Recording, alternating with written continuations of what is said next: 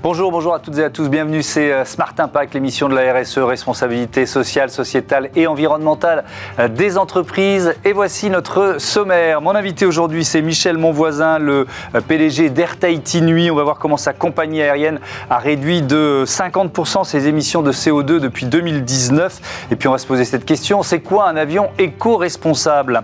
Pour notre débat, on va découvrir le lauréat du prix du livre environnement, Guillaume Pitron. Il publie L'enfer numérique voyage au bout d'un like. Il discutera avec Arnaud Rérol, le patron de l'éco, entreprise qui accompagne euh, les sociétés dans leur transformation digitale. Et puis la start-up éco-responsable du jour, c'est Heliosand qui veut euh, décarboner l'industrie avec ses fours solaires, transport aérien, numérique responsable, décarbonation de l'industrie. Trois thèmes, 30 minutes pour les développer. C'est Smart Impact.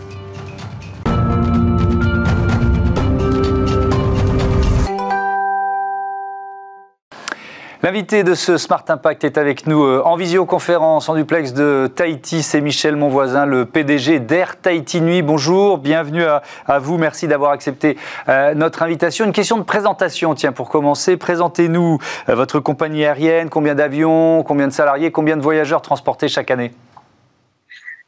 Oui, bonjour. En fait, bon, Air Tahiti Nuit, c'est une petite compagnie. C'est quatre avions, à peu près 600, 640 salariés. Et cette année, bon là, on sort de, on sort de la Covid et sur l'exercice 2022, on devrait finir à autour de 440, 450 000 passagers transportés. Donc c'est pas énorme. Et, ça, c'est euh, encore un peu moins, beaucoup moins qu'avant l'épidémie de Covid? Alors beaucoup moins non, puisqu'on est revenu, euh, la Polynésie est on dit, en plein boom touristique, donc on est revenu pratiquement à la fin de l'année, on sera revenu à 90% de, de l'activité en référence à 2019, sachant qu'il y a une route qui a toujours pas été ouverte, c'est celle du Japon. Les autres ont été réouvertes puisqu'on on vole régulièrement vers Los Angeles, Paris, et Auckland en Nouvelle-Zélande. Hmm. Alors on a vu s'afficher brièvement ce, chiffre euh, de vos émissions de, CO2, moins 50,4% par rapport à 2019. Euh, euh, comment vous arrivez à un tel résultat? Qu'est-ce qui a été fait pour, pour faire baisser à ce point les émissions de CO2 alors, la première chose déjà, c'est que la, référence à 2019, on a, on a moins volé à cause de la Covid, hein, puisque le, pays a été ouvert, fermé, rouvert.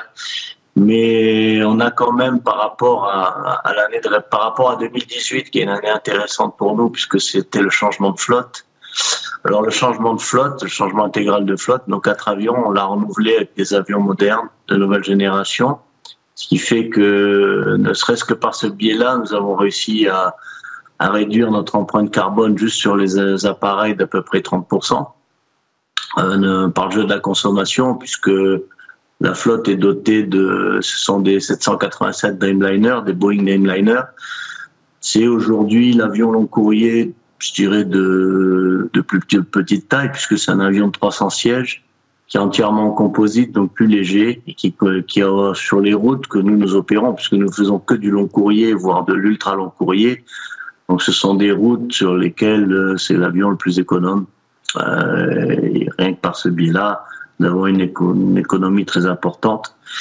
Ensuite, effectivement, nous avons adopté des, des modes, euh, alors sur le pilotage et euh, ce qu'on appelle un peu le, pilotage éco-responsable, c'est-à-dire avec des logiciels pour les pilotes pour optimiser les routes, les routes qui consomment le moins. pareil sur les lorsqu'on est sur le taxi, on est sur un moteur plutôt que deux, c'est-à-dire au roulage, le tractage, euh, on essaie d'optimiser le tractage. Toute une, bon, après je vais pas rentrer dans trop de technicité, mais il y a toute une procédure de, qui, qui, qui est aujourd'hui, euh, qui est adaptée par beaucoup de compagnies, adoptée pardon par, par, beaucoup de compagnies sur effectivement euh, des, des, méthodes de pilotage qui, qui, qui, qui à la fin de l'année réduisent énormément la consommation et l'empreinte carbone qu'on peut laisser. Alors il y a un autre, il y a un autre aspect, pardon de vous interrompre, il y a un autre aspect, vous travaillez aussi avec euh, euh, une start-up néo-zélandaise qui s'appelle Carbon Click. Euh, qu'est-ce qu'elle propose comme service et donc qu'est-ce que vous proposez à vos, à vos voyageurs, à vos clients? Alors bon, RTT Nuit, très tôt, nous avons adopté alors ça n'était pas obligatoire, nous avons adopté, vous savez, le, les préconisations d'IATA et, et de l'OACI sur ce qu'on a appelé Corsia, un Corsia qui vise à, à la neutralité carbone en 2050. Ça veut dire quoi? Ça veut dire que ben, tout ce qui est bon pour réduire l'empreinte carbone et la compensation carbone, on l'a adopté. Donc Carbon Click fait quoi? Carbon Click, c'est une start-up néo-zélandaise, effectivement, qui nous permet d'offrir à nos clients de la compensation carbone par rapport à leur vol. Et donc, euh, eux, nous, on, on complète, c'est-à-dire que par rapport à, à, à, la somme que décident de verser, on la complète, et c'est destiné à de la reforestation. Alors c'est vrai que malheureusement aujourd'hui on n'a pas de programme en Polynésie, c'est ce qu'on aimerait, parce qu'en fait il y a un processus un peu un peu complexe où il faut que le que le demandeur, en fait le, le receveur, c'est-à-dire celui qui va, va, bénéficier des fonds, soit agréé par des organismes euh, spécialisés préconisés par la IATA. Donc à ce jour, ils sont en Nouvelle-Zélande. Alors c'est de la reforestation en Nouvelle-Zélande, mais on ne désespère pas d'avoir des programmes de reforestation en Polynésie française. Mais vous, mais vous, aidez quand même, vous avez des programmes de, de, de, de protection de l'environnement et de la biodiversité en, en, Polynésie? Ah oui, bien sûr, mais ça c'est en dehors des programmes IATA. Nous, euh, de par notre rôle un peu d'ambassadeur de la Polynésie et, dans notre ADN, en fait, c'est la promotion touristique du pays. On favorise également beaucoup d'associations, notamment des associations qui replantent euh, du corail. Euh, des associations qui font de la recherche contre le réchauffement climatique. Alors, ce sont souvent des associations locales en Polynésie, mais nous sommes partenaires de, de pas mal de d'associations. Nous avons participé, notamment, nous avons été un des sponsors de la Blue Climate Initiative, qui s'est déroulée cette année au, avril, en avril-mai, qui a vu euh, se réunir en Polynésie des sommités mondiales en termes de, de, de recherche contre le réchauffement climatique et autres. Et donc, nous, nous, participons toujours très activement à ce type d'événement. Alors, pendant que vous nous parlez, on voit ce titre qui s'affiche, un, avion euh, éco-responsable. Est-ce que c'est possible? C'est vrai qu'il y a des efforts que votre compagnie euh, fait, que le secteur aérien est, en train de faire, mais le transport aérien, ça reste quand même euh, un mode de transport particulièrement polluant. Ça veut dire quoi pour vous, un avion éco-responsable? C'est la technologie aujourd'hui qui va réduire. Euh, c'est entre un avion qui a été fait il y a 30 ans et un avion aujourd'hui. Les efforts, euh, la, technologie a beaucoup évolué. On a confiance. En fait, euh, les émissions carbone se réduiront effectivement par l'effort des compagnies. Bon, c'est quand même l'industrie aéronautique, c'est la seule qui s'est engagée vraiment sur sur une réduction complète de ses émissions carbone à l'horizon 2050. Il n'y a pas d'autres industries, à ma connaissance, qui sont engagées. Ne serait-ce que l'industrie numérique. Là, on est en train d'utiliser, euh, vous savez, vous faites une interview via Skype et via un téléphone portable, donc via l'Internet. Euh, L'aérien, c'est entre 2 et 3% des émissions carbone. Le petit outil que je suis en train d'utiliser, le téléphone portable, c'est 6% Enfin, l'Internet et le numérique, c'est 6% C'est le double de l'aérien j'ai pas entendu que les opérateurs de téléphonie euh, s'étaient engagés sur le, le même niveau d'effort. Non, il y a quand bon, même des opérateurs qui sont en train d'y travailler. On a d'ailleurs fait beaucoup d'émissions sur le numérique euh, responsable. Puisqu'on parle technologie, euh, la, la, la, technologie d'avenir la plus prometteuse pour vous, pour le transport aérien, c'est quoi? Est-ce que c'est l'hydrogène? On en parle souvent. Est-ce que c'est les biocarburants? En, sur, sur, quoi vous, vous voudriez miser ou mettre le paquet en quelque sorte? Aujourd'hui, les recommandations de l'industrie et de l'IATA, on les suit, et c'était le thème de la dernière, la dernière Assemblée Générale, c'est les biocarburants, l'hydrogène, bien sûr, l'électricité, mais ça va prendre du temps. Cette technologie, j'ai confiance dans l'expertise, dans la technologie humaine, mais ça prendra du temps. Donc aujourd'hui, c'est vrai que ce qu'on appelle le SAF, hein, les, carburants alternatifs, les biocarburants, c'est euh, ce vers quoi on essaie de s'orienter dans l'industrie alors le problème après, c'est que ça, nous, on, nous, on est en bout de chaîne, on est l'utilisateur. Euh, en amont, ben, il faut organiser la production euh, et la distribution, le stockage et la distribution. Donc ça va impliquer beaucoup d'acteurs. Et c'est là où le rôle des États sera important pour favoriser effectivement cette possibilité. Euh, typiquement en Polynésie, on n'a pas, on peut pas, on peut pas encore fournir en biocarburant. Il n'y a pas de, il n'y a pas d'offre, absolument pas d'offre, il n'y a pas de production non plus. Euh, donc ça, ça fait partie des challenges qui, des challenges qui seront relevés, qui devront être relevés au niveau des grands États, pour montrer l'exemple. Une dernière question sur le, ce, contexte inflationniste, notamment sur, sur l'énergie. Est-ce que ça vous oblige à augmenter le prix de vos billets? Comment vous, vous réagissez à ça? Alors nous, pour le moment, augmenter le prix des billets, on n'a pas trop pu, parce qu'en fait, la Polynésie, c'est ce que je vous disais précédemment, c'est que c'est une destination qui attire énormément de tourisme. Avec la fermeture de l'Asie, on a vu un afflux, euh, un afflux de, nouvelles compagnies aériennes qui se sont intéressées à la destination, notamment les compagnies américaines, United Airlines, on annonce Delta Airlines. C'est-à-dire qu'on est dans une situation de surcapacité, de sur-offre. Depuis 2019, il y a 45% d'offres en plus euh, sur la destination ce qui fait que la concurrence nous a empêché de passer de la surcharge carburant. Donc aujourd'hui, oui, le carburant pour nous pèse pour un tiers de nos charges, mais c'est nous qui l'absorbons. Donc on n'a pas augmenté, il n'y a pas eu d'augmentation de, tarifs à destination de la Polynésie. Merci beaucoup, merci Michel, euh, mon voisin. À bientôt sur, euh, sur Bismart. On passe à notre débat, le livre Environnement 2022 euh, à l'honneur. Justement, on va parler de sobriété numérique. Retrouvez le débat de Smart Impact avec Veolia.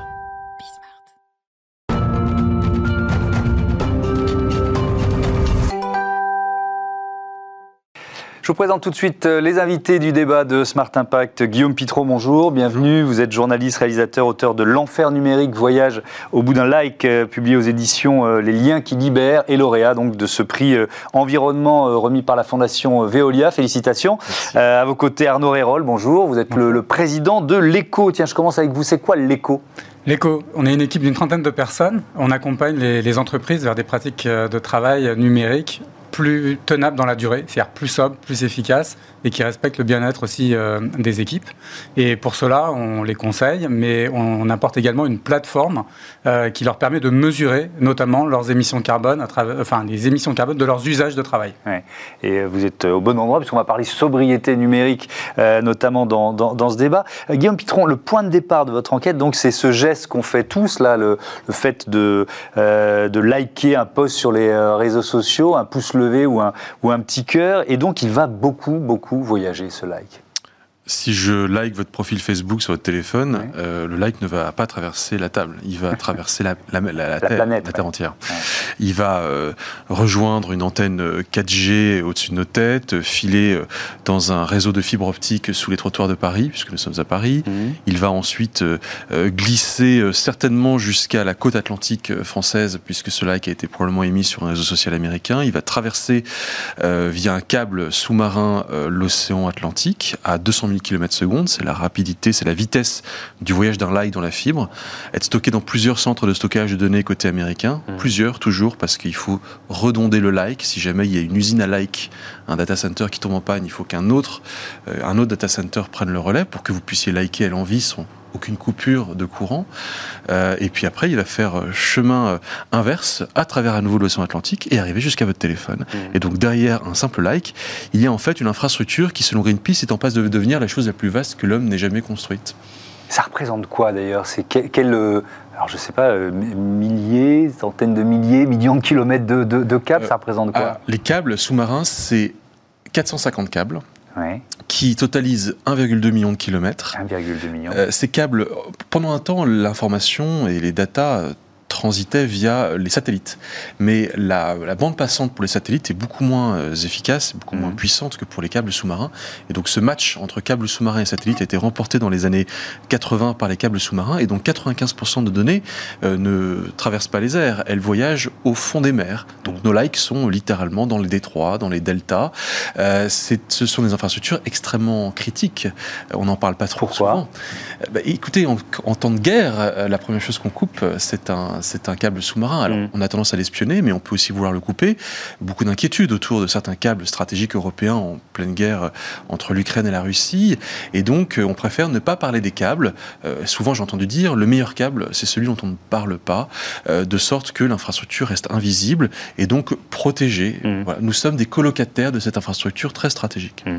Alors, quand on parle de sobriété numérique, Arnaud Hérol, ça veut dire quoi pour vous, ces mots, sobriété numérique? Et puis peut-être, ça va permettre d'enrichir la question, est-ce que vos interlocuteurs, vos clients, c'est une notion qu'ils commencent à, intégrer à, leur plan stratégique ah, Oui, non. Alors la sobriété numérique, c'est on commençait à comprendre que le numérique n'est pas une ressource illimitée hmm. de par les impacts environnementaux qui sont nécessaires voilà, pour construire cette infrastructure. Et puis aujourd'hui, surtout pour stocker toute l'information qu'on met dans le cloud. En fait, on, et pour construire les, les, les outils, les, smartphones, les, euh, ordinateurs dont on a besoin. Souvent, on nous dit que ces terminaux, ils sont recyclables. Mm. Mais en fait, l'essentiel, la petite puce, elle, elle n'est pas recyclable. Et c'est elle qui nécessite le plus de métaux rares et dont on va manquer. Et, et puis qui, qui, a un impact environnemental mm. euh, astronomique en termes d'eau, d'énergie nécessaire à leur fabrication. Bon, donc c'est pas immatériel, contrairement à ce qu'on pourrait imaginer. Que ce qu'on imagine. Et donc l'autre aspect de la question, la prise de conscience, vous, ah, La prise de conscience, elle, est difficile parce qu'on est encouragé à toujours plus de numérique, à de nouveaux usages. Et euh, on est, on va dire, sur des usages assez débridés aujourd'hui.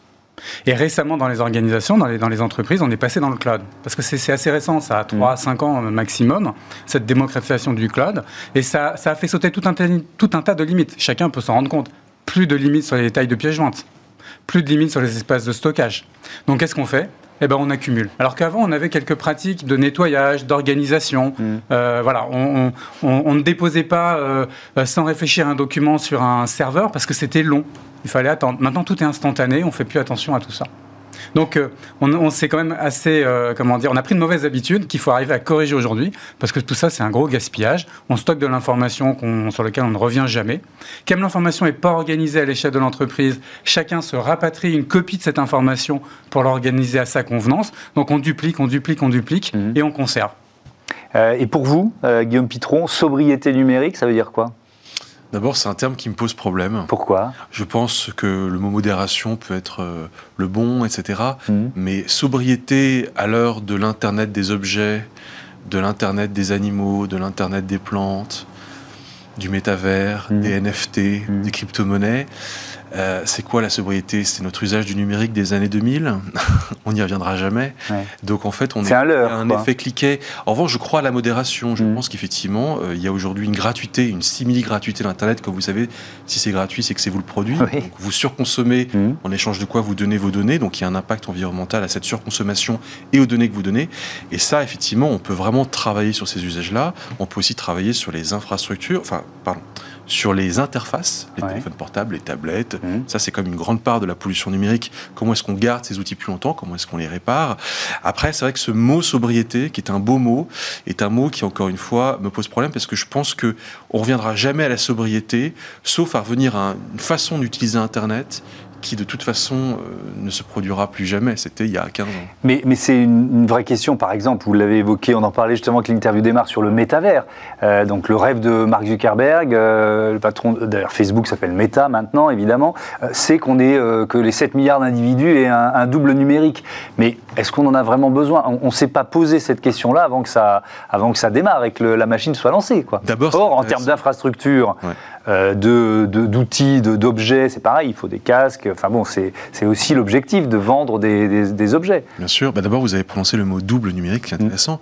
Mm. Euh, L'Internet, le, virtuel ne vient pas remplacer le réel. Mm. Le mot double numérique nous dit qu'il s'additionne au réel. Donc toute cette virtualisation, on parle de dématérialisation, n'en est pas une. C'est une surmatérialisation, c'est une...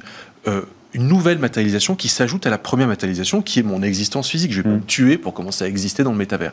Donc ça dit bien qu'il n'y a pas de, moindre impact environnemental, il y a un sur-impact environnemental. Quant à vous dire précisément cet impact, il est colossal parce que c'est l'addition de tas de technologies, mm. euh, la 5G, des puces ultra puissantes qui seront demain à 3, 2, 1 nanomètre, avec les impacts environnementaux de, la production des puces, notamment à Taïwan, mais c'est aussi davantage de caps, c'est plus de stockage de données, c'est les casques, etc.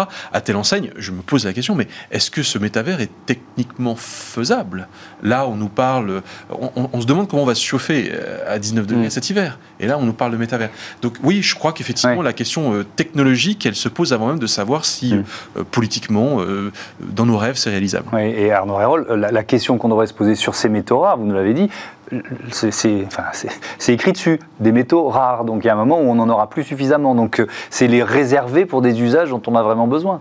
Oui, et puis c'est être plus économe, donc c'est-à-dire commencer à imaginer des équipements qui puissent tenir dans la durée. Donc mhm. ça veut dire aussi des logiciels et des services en ligne qui soient adaptés à, des équipements qui soient conçus aujourd'hui, qui puissent durer encore 5 ans. Alors aujourd'hui, on a plutôt de l'obsolescence qui est quasi programmée, où on nous incite, si ce n'est pas nous obliger, à renouveler notre smartphone et notre équipement, l'infrastructure qui va avec. Hmm. Ça veut dire, je reviens à votre cœur de métier, euh, euh, vous, évaluez l'impact carbone d'une transformation euh, numérique dans une entreprise? Comment, bah. comment vous guidez en fait ces choix qui sont des choix stratégiques? Ce qui ne se voit pas compte pas, quelque part. Et on a du mal à se rendre compte que nos usages émettent du, CO2, mmh. ont un impact négatif sur la planète. Donc l'objectif, il est assez simple, c'est du bon sens, c'est d'essayer de rendre visible euh, nos pratiques au quotidien, enfin l'impact de nos pratiques au quotidien. Donc la première chose que l'on fait, c'est on permet à un utilisateur lambda dans l'entreprise de voir sur les 12 derniers mois euh, ces émissions CO2 liées aux envois de mails, à sa gestion des fichiers, à ses espaces de collaboration. Mmh. Alors il va avoir une valeur qui va pas forcément être très parlante pour lui, mais en tout cas il y a chose qui va tout de suite euh, l'interpeller, c'est la dynamique c'est que dans la majorité des cas, 90% des cas, mhm. ça croît. Et ça croît significativement, 25, 50%. Donc on n'est pas sur la bonne trajectoire, parce que chacun d'entre nous a envie euh, d'être le plus aligné possible avec les accords de Paris. On a envie d'être un citoyen euh, euh, qui tient compte de, de l'enjeu environnemental. Et on se rend compte qu'au travail, euh, et ben on est sur une trajectoire différente. Donc ça, c'est le, premier élément.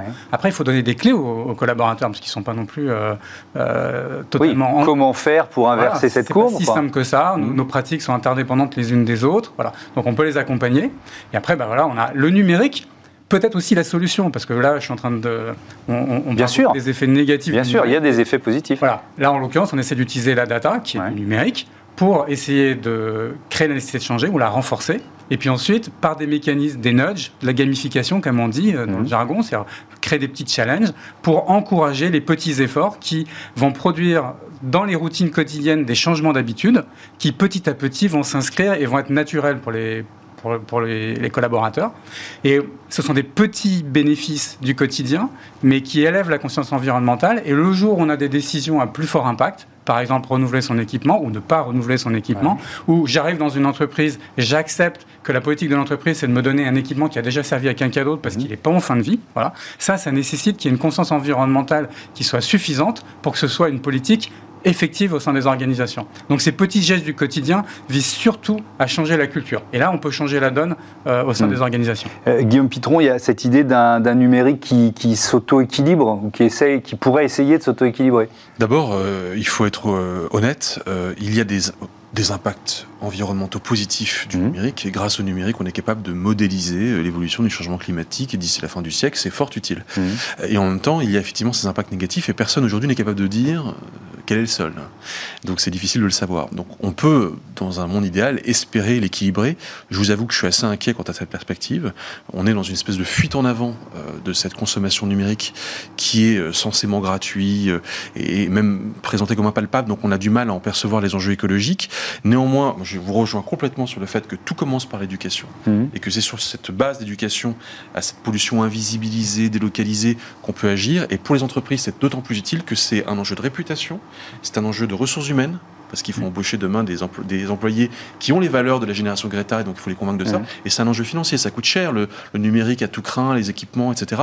Donc euh, pour les entreprises, ces trois enjeux-là, éducation, enfin réputation, ressources humaines et, euh, et finance, euh, ça nécessite, ce sont des arguments forts pour un mm. numérique plus, propre, plus responsable. Merci beaucoup. Je rappelle le titre de votre livre, L'enfer numérique, voyage au bout d'un like, euh, publié aux éditions Les Liens qui libèrent, et donc lauréat de ce prix environnement remis par la Fondation Veolia. Merci beaucoup à, à tous les deux. C'est l'heure de Smart Ideas, notre rubrique consacrée aux startups éco-responsables.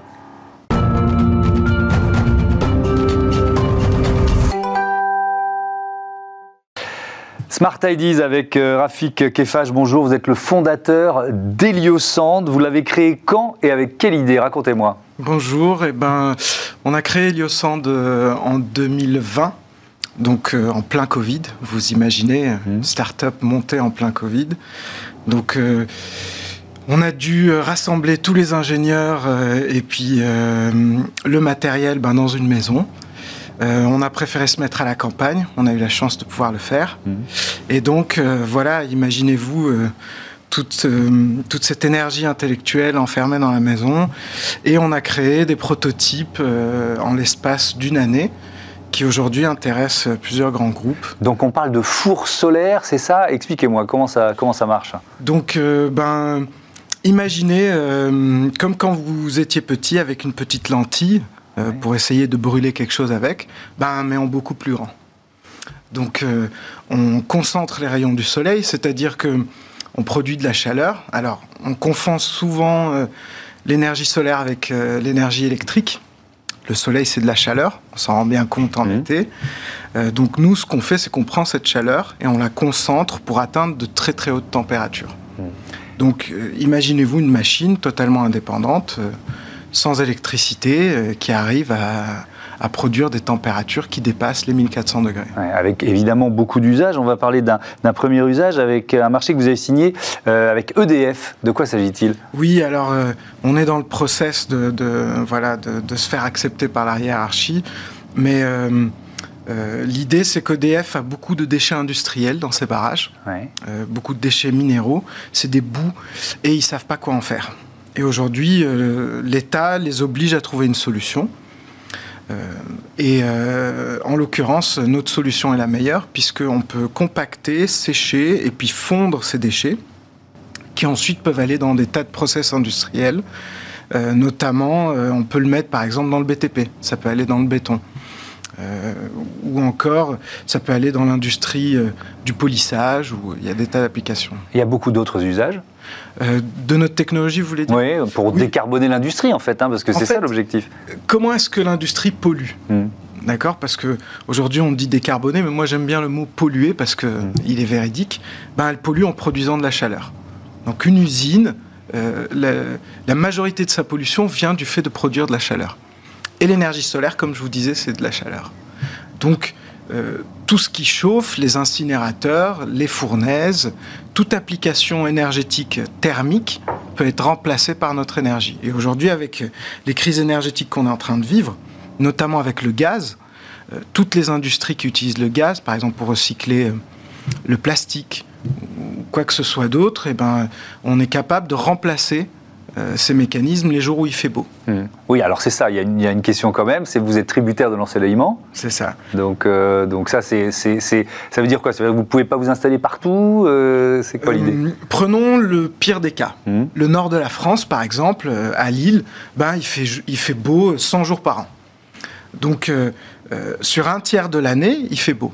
Donc, aujourd'hui, si votre facture de gaz est multipliée par 10, vous allez être content euh, de pouvoir couper le gaz un tiers de l'année. Hmm. C'est une forme d'hybridation.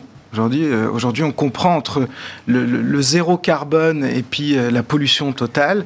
Il y a une solution intermédiaire qui est libre. Et donc, je comprends que c'est une solution complémentaire. J'imagine que votre téléphone, il doit pas mal sonner en ce moment avec cette crise énergétique. oui, alors on est beaucoup sollicité, notamment par des industries allemandes aujourd'hui qui sont prêtes à mettre euh, la clé sous la porte. Alors moi qui suis innovateur, je ne pensais pas avoir à gérer ce genre de situation. Euh, j'ai quand même des coups de fil assez alarmants, hein, des, gens qui sont terrifiés, qui ne savent pas quoi faire.